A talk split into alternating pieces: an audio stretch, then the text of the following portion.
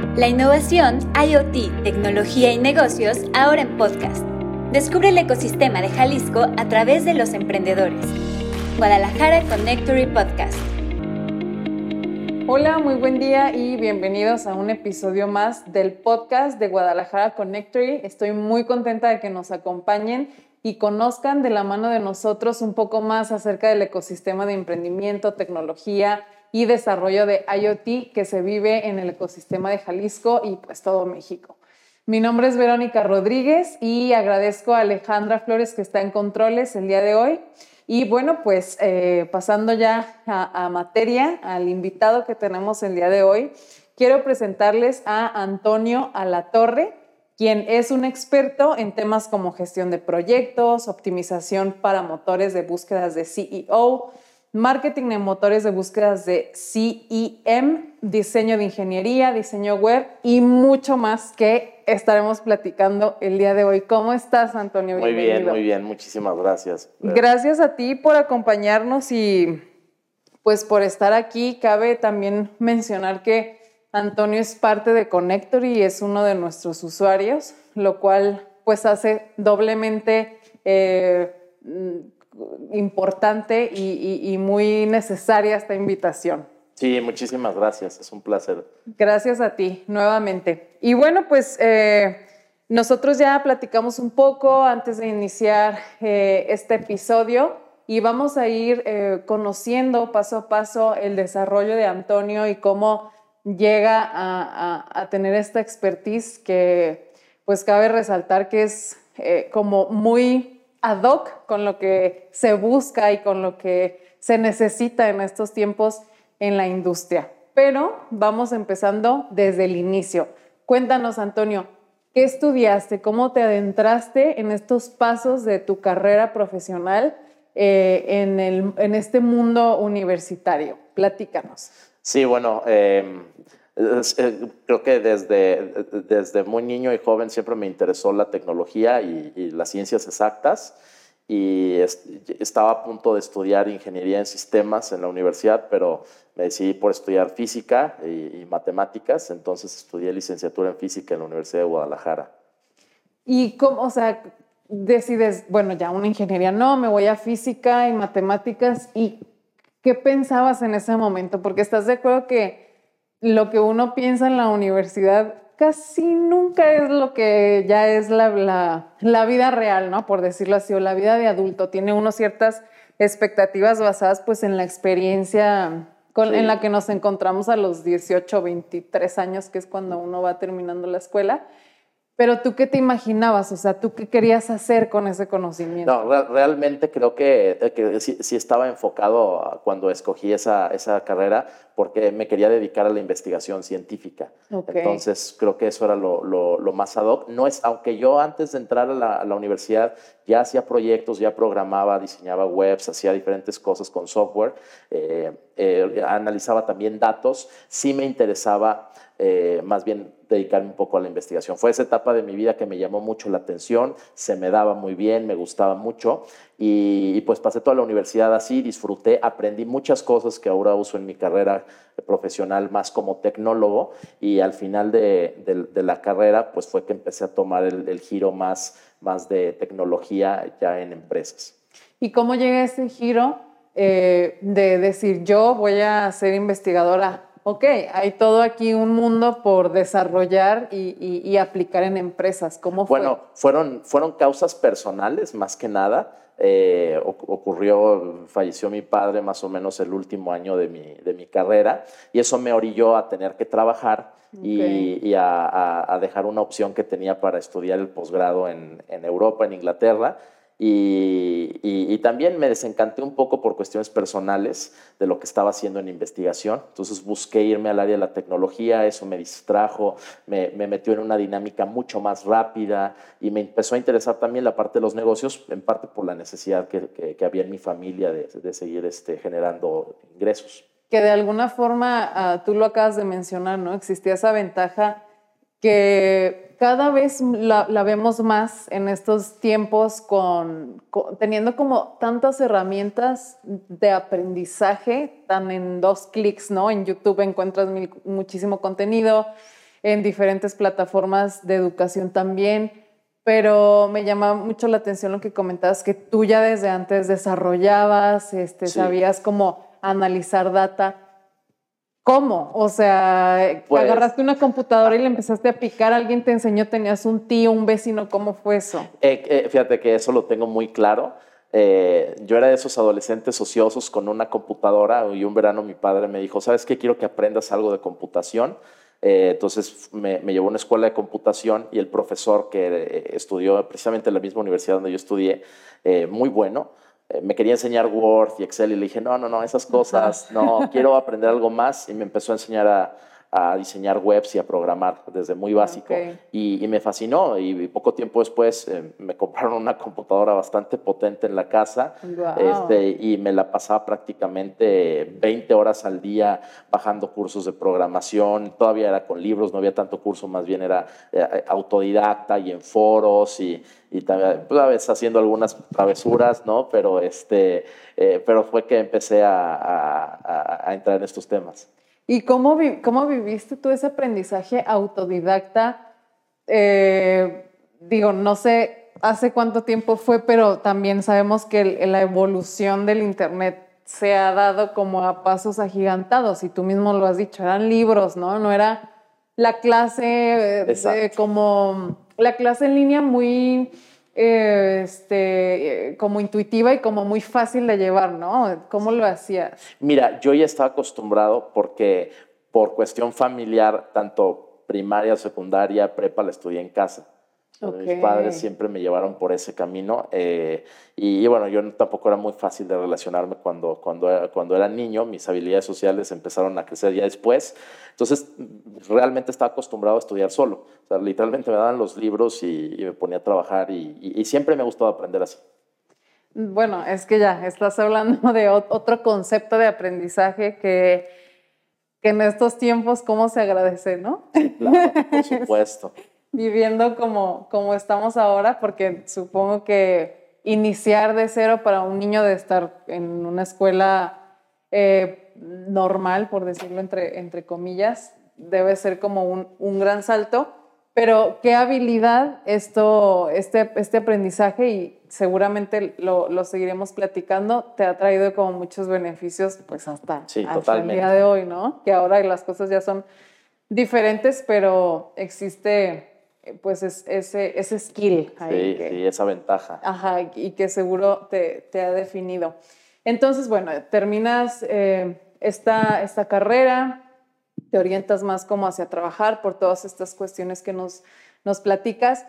Y luego, ¿qué sigue en tu desarrollo eh, profesional? ¿Estudias otra cosa? ¿Qué pasa? Bueno, empecé a estudiar por el lado personal algunas cuestiones de, filosofía y de religión, eh, más que nada por el lado personal. Seguí avanzando trabajando en, en la parte de tecnología. Empecé en una empresa que, que cambió de nombre varias veces, Sky Systems, Vivetech, Sky Systems, Pyramid Systems, y en esa empresa comencé a, desarrollar la, el departamento de software. Eh, Tú lo inicias. Yo lo inicié, era una empresa que, que, tenía una carta de clientes tecnológicos muy amplia, eh, pero en la parte de hardware, seguridad y redes. Entonces abrí la parte de desarrollo de software, comenzamos con, con websites, e-commerce y, campañas digitales. Ok, o sea, esto fue, fuiste pionero pues en este, ¿y cómo fue ese viaje? De entrada para como educar a, a, estos directivos o como instruirlos, ¿no? Llevarlos por este camino de que lo digital ya comenzaba a ser una prioridad. ¿Cómo fue ese viaje? Bueno, realmente es que había un interés genuino de la dirección de esta empresa en desarrollar esa parte. no fue muy difícil convencerlos. Eh, recibí un, paquete de acciones para poder trabajar y, motivarme y pues estuve, estuve un tiempo y, sí fue, fue muy interesante. Eh, fueron las épocas en las que empezaba a salir a relacionarme con, con, empresas y con ejecutivos de otras empresas y plantearles proyectos y todo eso. O sea, salí un poco más como la parte comercial también y hacer ese delivery de tecnología para resolver problemas. Y eso me gustó mucho, la verdad. A pesar de que me costaba mucho trabajo en ese tiempo la parte social, eh, por, por mi trasfondo, realmente me pude adaptar rápido. que siento que ayudó mucho la temática, ¿no? O sea, un tema en el que estabas trabajando y encontraste como el medio para llegar a, las personas, ¿no? Que muchas veces vemos que estos soft skills que, de los que tanto se hablan y que resultan luego muy necesarios, este, los, los desarrollaste también como muy autodidacta, ¿no? O sea, no sé, o al menos que hayas tomado ¿Algún curso de oratoria o algo así? No, nunca he tomado un curso, pero sí, sí he recibido buena mentoría y consejos de, familiares que son empresarios o de, o, de otras personas que, que, me, han, me, han, orientado. Y pues también eh, ha sido lo más difícil que, que, he aprendido en la vida, lo que más trabajo me ha costado. O sea, no ha sido fácil, es un proceso, este, pero las mismas circunstancias me han empujado a que pues quieres promocionar tus productos y mostrarle al mundo pues, lo, que puedes aportar en valor, eh, pues necesitas difundir ¿no? lo que estás haciendo. Sí, sí, tienes mucha razón. ¿Y cuánto tiempo duras trabajando para este proyecto? Eh, eh casi dos años, poco menos de dos años. ¿Y después de ahí te, te mueves a otro Después de ahí tomé un tiempo para trabajar como freelance. Primero como freelance desarrollando yo mismo websites y algo de software a la medida y posteriormente eh, empecé a trabajar como consultor, ya con un esquema más profesional, cobrando eh, asesoría por honorarios y por supuesto eh, armando equipos y relacionando empresas con empresas de tecnología, con empresas consumidoras, etcétera. Entonces empecé a, hacer una cartera de, clientes y un pool de proyectos en mi, en mi portafolio y estuve otro tiempo así. Que de aquí también veo que eh, después también de estas experiencias inicias otra vertiente como profesor. Sí. ¿Es así? ¿Cómo fue ahora tú enseñar? Bueno, como, como, como físico es como una herramienta que siempre, que siempre tienes ahí, ¿no? El, el, dar clases, no quiero demeritar esa, esa profesión, pero sí estuve casi, o sea, casi un año y medio en, en, en varios colegios, pero eh, este de la, del que hablo, este, el Instituto de Ciencias, estuve dando clases en secundaria, preparatoria, matemáticas, física, eh, y era muy interesante porque me permitió, ser, eh, me permitió desarrollar mi pedagogía y explicar cosas complejas en términos sencillos y, y, me dio tiempo para, para desarrollar otras cosas, porque daba clases de 7 de la mañana a 2 de la tarde y en la, y en la tarde eh, me iba a un Starbucks a trabajar desde que salía del colegio hasta que cerraban el Starbucks a las 10 de la noche a buscar clientes y, eso me permitió pues eh, volver a, a, estar como que en el ruedo en, la cuestión industrial. ¿Y cómo haces este, como este cambio? O sea, estabas de consultor y luego vas de profesor, pero también seguías eh, como construyendo todo esto que, que comentas, pero ¿por qué dices, bueno, va, voy a dar clases. Ya, por, necesidad prácticamente, porque eh, todo esto movido, o sea, he tenido diferentes puntos en mi vida con dificultades personales, familiares, incluso de salud, eh, y, que me obligaban como a, tomar un trabajo más estable, eh, rápido, y, pero yo siempre tendía otra vez a lo mismo, a, optimizar tiempos, rascarle un poco de horas al día y volver otra vez al emprendimiento. O sea, es algo que traigo, que traigo nato, ¿no? Entonces, por eso tomé ese puesto de profesor un tiempo y ya que me pude estabilizar en todos los sentidos, entonces buscar ahora sí eh, el crecimiento y, volver a mis planes anteriores.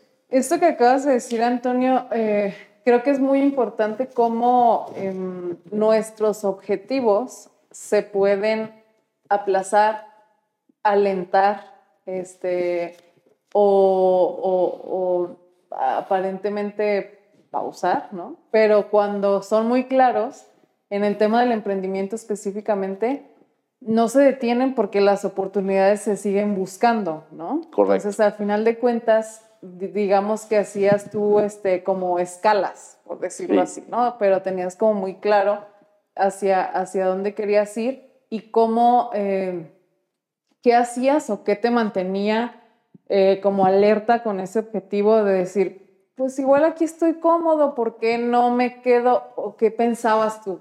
Ah, esa es una, eh, ahí está el punto, creo que tú misma lo respondiste.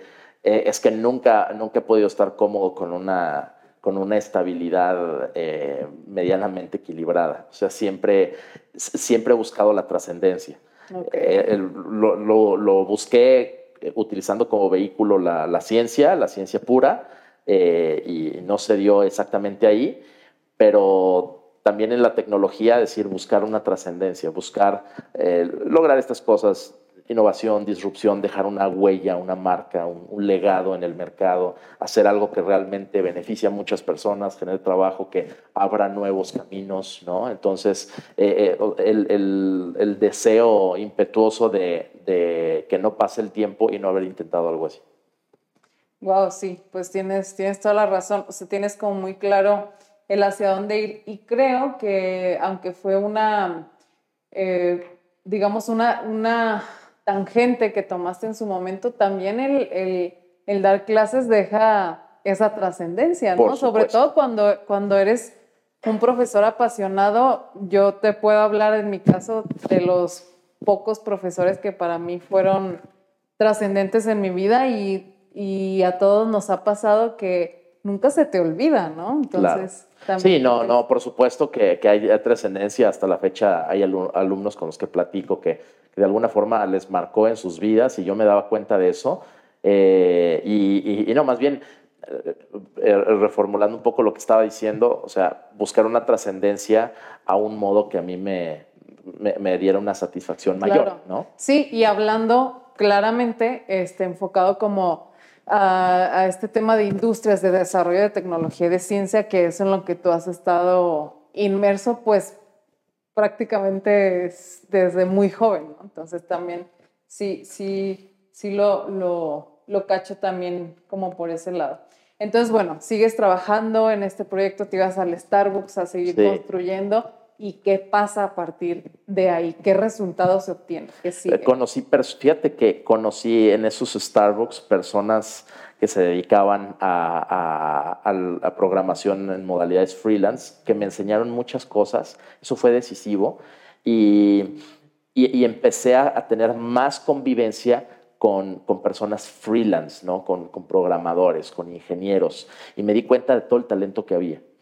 Y, busqué aprovecharlo de alguna forma. Entonces los invitaba a mis proyectos y empecé a pensar de, modo más empresarial. Yo decía, es que hay mucho talento de estos programadores, saben mucho, pueden hacer cosas increíbles, pero no lo están aprovechando porque no tienen una planilla o un, esquema de negocio que les dé un rendimiento eh, y, y que no lo saque de su comodidad de alguna manera que andan como, como nómadas, que andan dispersos, que no los saque su comodidad. Claro, algunos sí trabajaban para empresas y hacían otros proyectos, pero habían otros que no, que su, su estilo de vida era trabajar en, la, en, Starbucks y, remotamente con un cliente que nunca habían visto y entregar proyectos y cobrar dinero este, en dólares. ¿no? Entonces, ese era su, su estilo y ellos no cambiaban ese estilo de vida por nada, pero tampoco estaban creciendo tanto porque eran como el vicio este, que no está mal, pero de alguna forma es eh, tu propio jefe, ¿no? Eres un autoempleado y no necesariamente estás escalando en ingresos. Sí, y no necesariamente eres emprendedor.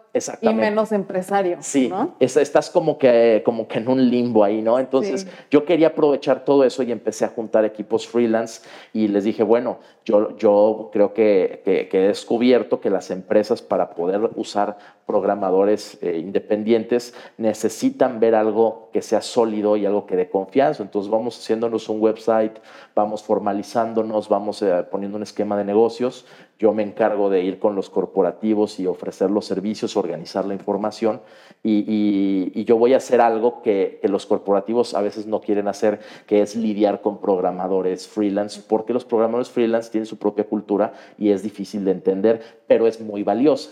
Entonces yo traté de hacer esa conexión entre esos programadores y, el mundo corporativo y empecé a darle formalidad hasta que pude renunciar a, ser profesor porque me consumía todo el tiempo este proyecto. o sea, llegaste, llegaste a tu meta en ese momento, que era que se volviera exitoso y ya poderlo hacer rentable. Correcto. sí, por supuesto. ¿Qué importancia de esta, esta, este enlace que tú desarrollas a partir de, de encontrar el talento porque creo que esa es la clave, ¿no? El talento. Totalmente. Y, siempre ese tendría que ser el enfoque.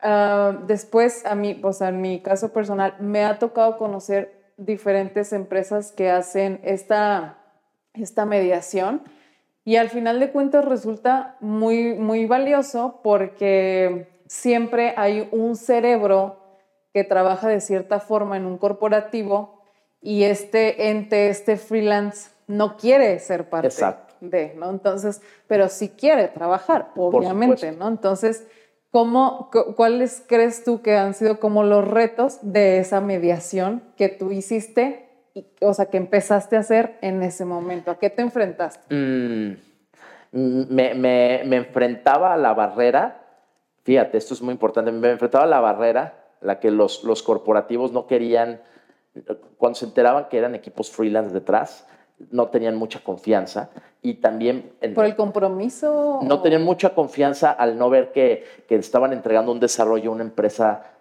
eh, que, que, que, no tenía contratados a los programadores eh, de, de, planta, que no era una maquila de software continua, eh, porque, porque tenían miedo de que un programador se fuera a ir y el proyecto quedara en pausa o que, o que hubiera una falta de compromiso de entrega, que es algo que llega a pasar mucho en nuestro mercado. Entonces es un problema a resolver que, eh, que si tú contratas un freelance muchas veces por cuestiones de formalidad o, responsabilidad no se concluyen los proyectos o hay malos entendidos. Entonces, eh, primero es darle la confianza a, la empresa de que mi servicio en, en esta nueva empresa que se llamaba Nómadas, adelantando un poco, eh, consistía en asegurar que, ese proyecto se llevara a cabo, o sea, ser ese intermediario. Y en segundo lugar, eh, pues la, e, es como traducir de una cultura a otra, ser como el traductor. claro. mira, freelance, lo que el corporativo quiere es esto. Yo voy a hablar con él, tú no. Yo voy a hablar con él y yo le voy a, lo voy a convencer de que estas son las mejores opciones, pero necesitamos que logres esto.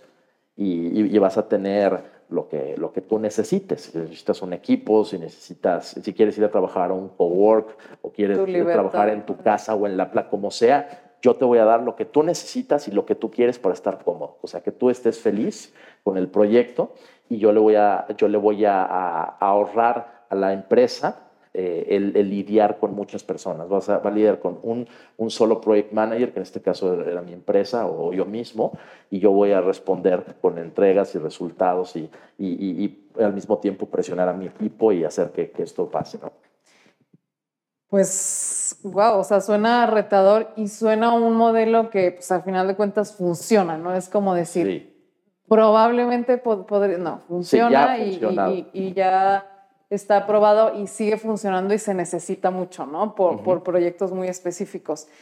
Y ahí yo te veo tanto así como que tuviste que desarrollar también un montón de, de skills en HR, ¿no? Porque estabas lidiando, pues estás lidiando con talento y hay muchas necesidades que eh, de repente pasa que frente a un freelance pareciera que no existen. Por ejemplo, que te enfermas, vacaciones, eh, ausencias de cualquier tipo, ¿no? Entonces también, eh, ¿cómo fue para ti también como, como desarrollar un poco esta parte de recursos humanos que es un mundo, ¿no? Sí, y, la cosa más curiosa es que a pesar de que mi fuerte no han sido las habilidades sociales, que ya lo he dicho, eh, no me costó trabajo para nada esa parte, porque esto de, de los nómadas, de los de los freelance eh, e, era como una especie de proyección de, de mí mismo, ¿no?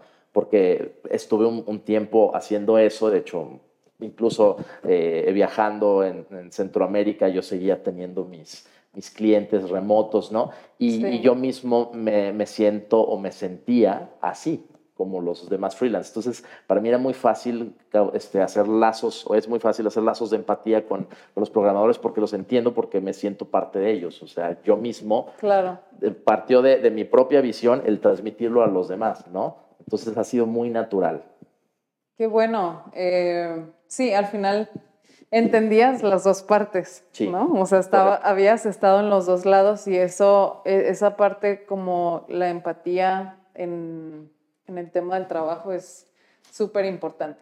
entonces, vamos a hacer como un, vamos a hacer una pausa de lo que estamos platicando ahorita porque como Antonio bien dijo, no, no se queda quieto, entonces tú seguiste en otros proyectos y trabajando en otras cosas.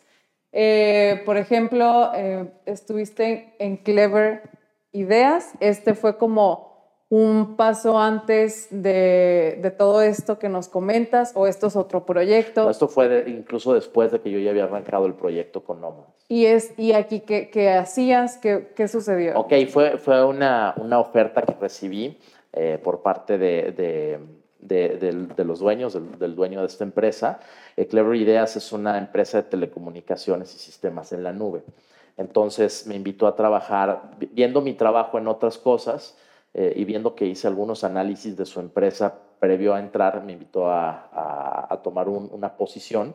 Empecé como jefe de ingeniería y haciendo algo de desarrollo, desarrollé pues, la, plataforma de, de, esta empresa yo mismo y, bueno, pues llegué para poner algo de, de, organización y fui escalando de puesto, fui también director de operaciones, director comercial y al final CTO.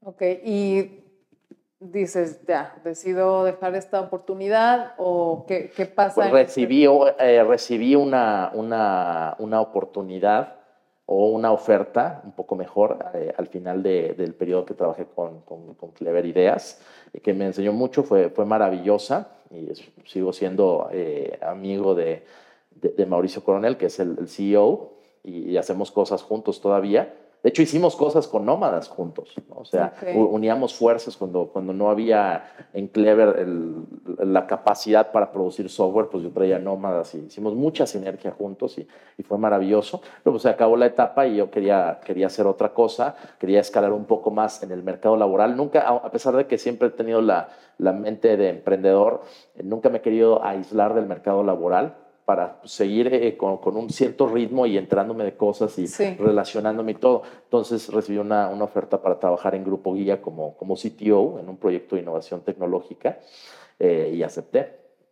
Y que ahí e, es donde estás. Ahorita actualmente soy El, eh, el, CTO de, de, Grupo Guía. ¿Y cómo fue llegar ahí? O sea, ¿qué, qué, qué, qué cambió y cómo lo combinabas? Este, con todo este, este proyecto alterno, que ahorita platicaremos más, más a fondo, eh, ya como sitio, porque tenías ya un, un, cargo con responsabilidades también mayores, ¿no? ¿Cómo, ¿Cómo, ha sido este? Bueno, creo que antes de entrar a, Grupo Guía hubo una plática de, de varias semanas con, con los directivos y, y, yo les expliqué honestamente en qué estaba trabajando, de proyectos personales, cuáles eran mis intenciones y todo. Y realmente el proyecto me interesó mucho, el proyecto que ellos me plantearon.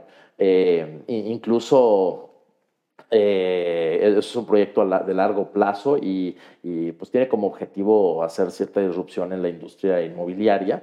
Eh, ¿Qué es Grupo Guía? Para quien Grupo Guía es una, es una empresa de servicios tecnológicos eh, para, para, la industria inmobiliaria. digitalización de, de, operaciones inmobiliarias, compra-venta de, casas, de fraccionamientos, terrenos, locales, comerciales, todo eso. Es una empresa muy, muy grande, tiene ya más de 45 años, empezó tradicional. Ahorita, este, con el, la visión del CEO, con Pablo Herrejón, eh, pues es eh, digitalizar absolutamente todo lo que hay en la empresa. Entonces, para mí fue un reto muy, muy interesante que me hizo eh, plantear muchas cosas y acepté con todo gusto y estoy muy contento. Y, eso hizo que el, proyecto alterno de, Nómadas lo trabajara de otra manera, que no me consumiera tiempo, sino, sino que alguien más operara, pero sí manteniendo la estrategia y la esencia de lo que quería transmitir y, y crecer. Claro, definitivamente. Y entonces, bueno, ya hemos más o menos ido eh, escuchando de, nómadas y todo, cómo empezó, cómo se, fue desarrollando y cómo se fue gestando, pero eh, quisiera que platicáramos como más, más a fondo qué, qué sucede con nómadas en este momento y, si sigue teniendo el mismo concepto o qué ha cambiado. Wow, mira, eh, los proyectos personales creo que uno los, los plantea mucho los replantea mucho, en este caso como, como nómadas. Eh, yo suelo ser muy crítico y, no porque es un proyecto que yo haya empezado, pienso ya que es el mejor o, que, o caigo en la fantasía de pensar que es el nuevo unicornio, no para nada. Trato de ser muy crítico y, hay momentos que honestamente he pensado en, parar, pues no, por, no porque no funcione, pues es, es una empresa tradicional rentable que tiene buenos ingresos, números verdes, etcétera. El, el, tema es que decía, bueno, yo quiero hacer algo realmente innovador. ¿Qué estoy haciendo para innovar? Entonces, platicando con, con mis socios y mis colaboradores, llegamos a la conclusión de ir un paso más allá y lo que vamos a hacer posiblemente este año, a principios del, próximo, es lanzar una plataforma automatizada donde un, algoritmo de inteligencia artificial pueda eh, hacer match entre empresas eh, que suben requerimientos de desarrollo de software y, grupos de, de, freelance que estén registrados en nuestra plataforma. Si tengo 100 programadores, por ejemplo, y entra un requerimiento de una empresa, el modelo lo que hace es que busca cuáles son los mejores 5 o 6 programadores para ese proyecto y en base a su experiencia, estrellas, puntos, eh, determina cuál es la célula para ese, ese proyecto. Y nuestro equipo interno de nómadas, que ese sí está contratado, lo que hace es que define los, los alcances, los contratos, define el esquema de entrega de resultados y todo. Es, ahí es donde entramos nosotros, pero es un equipo muy, muy pequeño. ¿no? O sea, aquí el, énfasis es todo el listado que tenemos de programadores en compara y, disponibles para, para, los proyectos que, que surjan. Y entonces hacer esa plataforma digital eh, automática es el siguiente paso. Estamos por levantar una ronda inicial de, capital, de, venture capital, y, esperamos este, poder dar ese paso. ¿no? Que al final de cuentas esto te permite seguir desarrollando tu parte profesional dentro del grupo guía y digamos que eh, como toda la, o sea, más bien, se cumple el objetivo de, para lo que está hecho la tecnología, que es para automatizar ciertos procesos y en vez de tú estar buscando las dos partes y cerrando, ahora está esta, este mediador que se vuelve esta plataforma que Correcto. Exactamente, exactamente. Y creo que otra cosa que se puede añadir, eh, porque a veces uno quiere hacer muchas cosas, yo tengo ese, ese defecto que me gusta hacer muchas cosas, y, y, creo que aquí entra algo muy importante que son los equipos, o sea, el aprender a delegar, confiar, eh, y apostarle a los equipos, que precisamente las empresas que, que, fondean capital de startups le apuestan a los equipos. Muchas veces uno va a presentar una startup y empieza a decir muchas cosas que ni siquiera, ni siquiera, no es que sean mentiras, pero ni siquiera están todavía, ¿no? Que va, lo que vas a hacer pero, pero estas empresas, eh, estos fondos de inversión se fijan mucho a quién le están soltando la confianza y el dinero porque le apuestan al equipo, a la, persona y, o a las personas en plural. Entonces, eh, he podido combinar estas dos cosas eh, confiando y, en equipos y precisamente la base de Nómadas, ¿no? El tener equipos que podamos, de los que podamos sacar provecho y ellos también beneficiarse. Sí, totalmente de acuerdo. Además, mm, es como algo muy evidente en cuanto a números y eh, decesos, por decirlo así, de startups, cuántas eh, mueren precisamente por no tener un equipo sólido o lo que decías tú hace un momento de que te tocó como entrar a ciertos eh, puestos de trabajo a organizar, ¿no? Cuando una startup no tiene esa organización, y lo veíamos en una charla que aquí en, dentro de Connectory hay muchas comunidades y hay una comunidad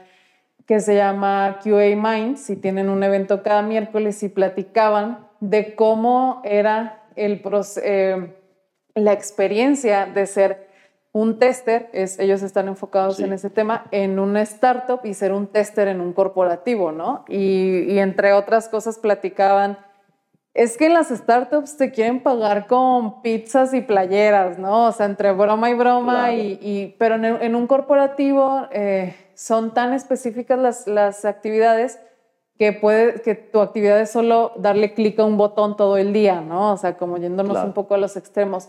Entonces, ¿cómo esta, esta mediación la trae precisamente un equipo bien diseñado, ¿no? Y, y esto lo comento porque aquí en Connectory viven muchas startups y en general nosotros estamos muy enfocados como a, a esta, a esta iniciación, desarrollo y el crecimiento de las empresas, cómo este, esta variación, o más bien este enfoque del equipo, te va a traer un resultado muy diferente y la capacidad de delegar, que es tremenda, ¿no? ¿no? Claro, creo que hacen un trabajo excelente eh, aquí en Connector y la verdad es que yo me siento muy cómodo y, veo que todos están muy cómodos en el buen sentido, ¿no? O sea, creo que es un ambiente excelente de incubación, de, networking, o sea, realmente creo que es el lugar indicado para, para, para empezar a pensar el sueño de, Silicon Valley en México, ¿no? De alguna forma, eso es, es, algo maravilloso. Muchas gracias por, por tu comentario y sí, a final de cuentas eso es lo que lo que nosotros buscamos dentro de Connectory y este, es como e, ese ecosistema que tú platicabas en aquel café, eso es lo que sucede aquí Exactamente. Connectory, ¿no? Entonces, el de al lado puede ser tu, tu partner, realmente funciona, funciona así y es, es este, muy padre que, lo, que tú lo, lo, lo vivas de esa forma, ¿no? Nos ayuda muchísimo. Entonces, bueno, pues ya eh, aprendiste cómo delegar, estamos en esta parte en la que va a haber este, este capital. ¿Y qué, qué, crees tú o qué te imaginas, qué te gustaría que pasara después para, para este proyecto de Nómadas? Eh, la verdad es, eh, algo que buscamos es una gran recurrencia de programadores. Parte de la apuesta es que si nosotros tenemos en nuestro listing de programadores este, una buena parte del mercado, o sea, si llegamos a tener un 1 o 2% del mercado al menos de programadores en Latinoamérica, podemos ofrecer muchísimas eh, opciones a las empresas de desarrollo.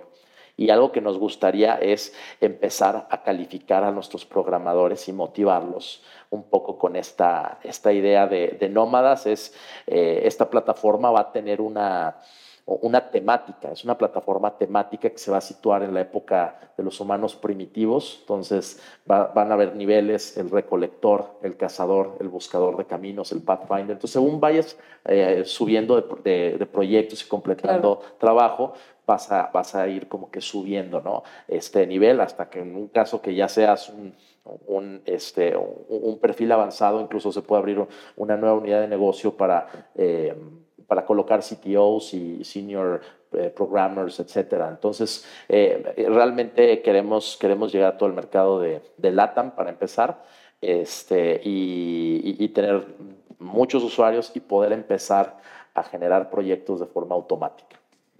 Oye, Antonio, acabas de decir algo clave, que exista un crecimiento aunque seas freelance, ¿no? o sea, que, que, no te mantengas eh, lineal, que también es otro otro reto de, los freelancers y, que exista este, esta actualización también para, pues para seguir creciendo, porque en este tema de la tecnología, mm, eh, hasta de repente siente uno que va tarde, ¿no? Claro. Con, con, los aprendizajes. Entonces, de la forma que lo planteas me causa mucha curiosidad esperamos de verdad que pronto podamos, podamos verla y cuenta con nosotros para, pues para eh, compartirla. Lo sé, gracias.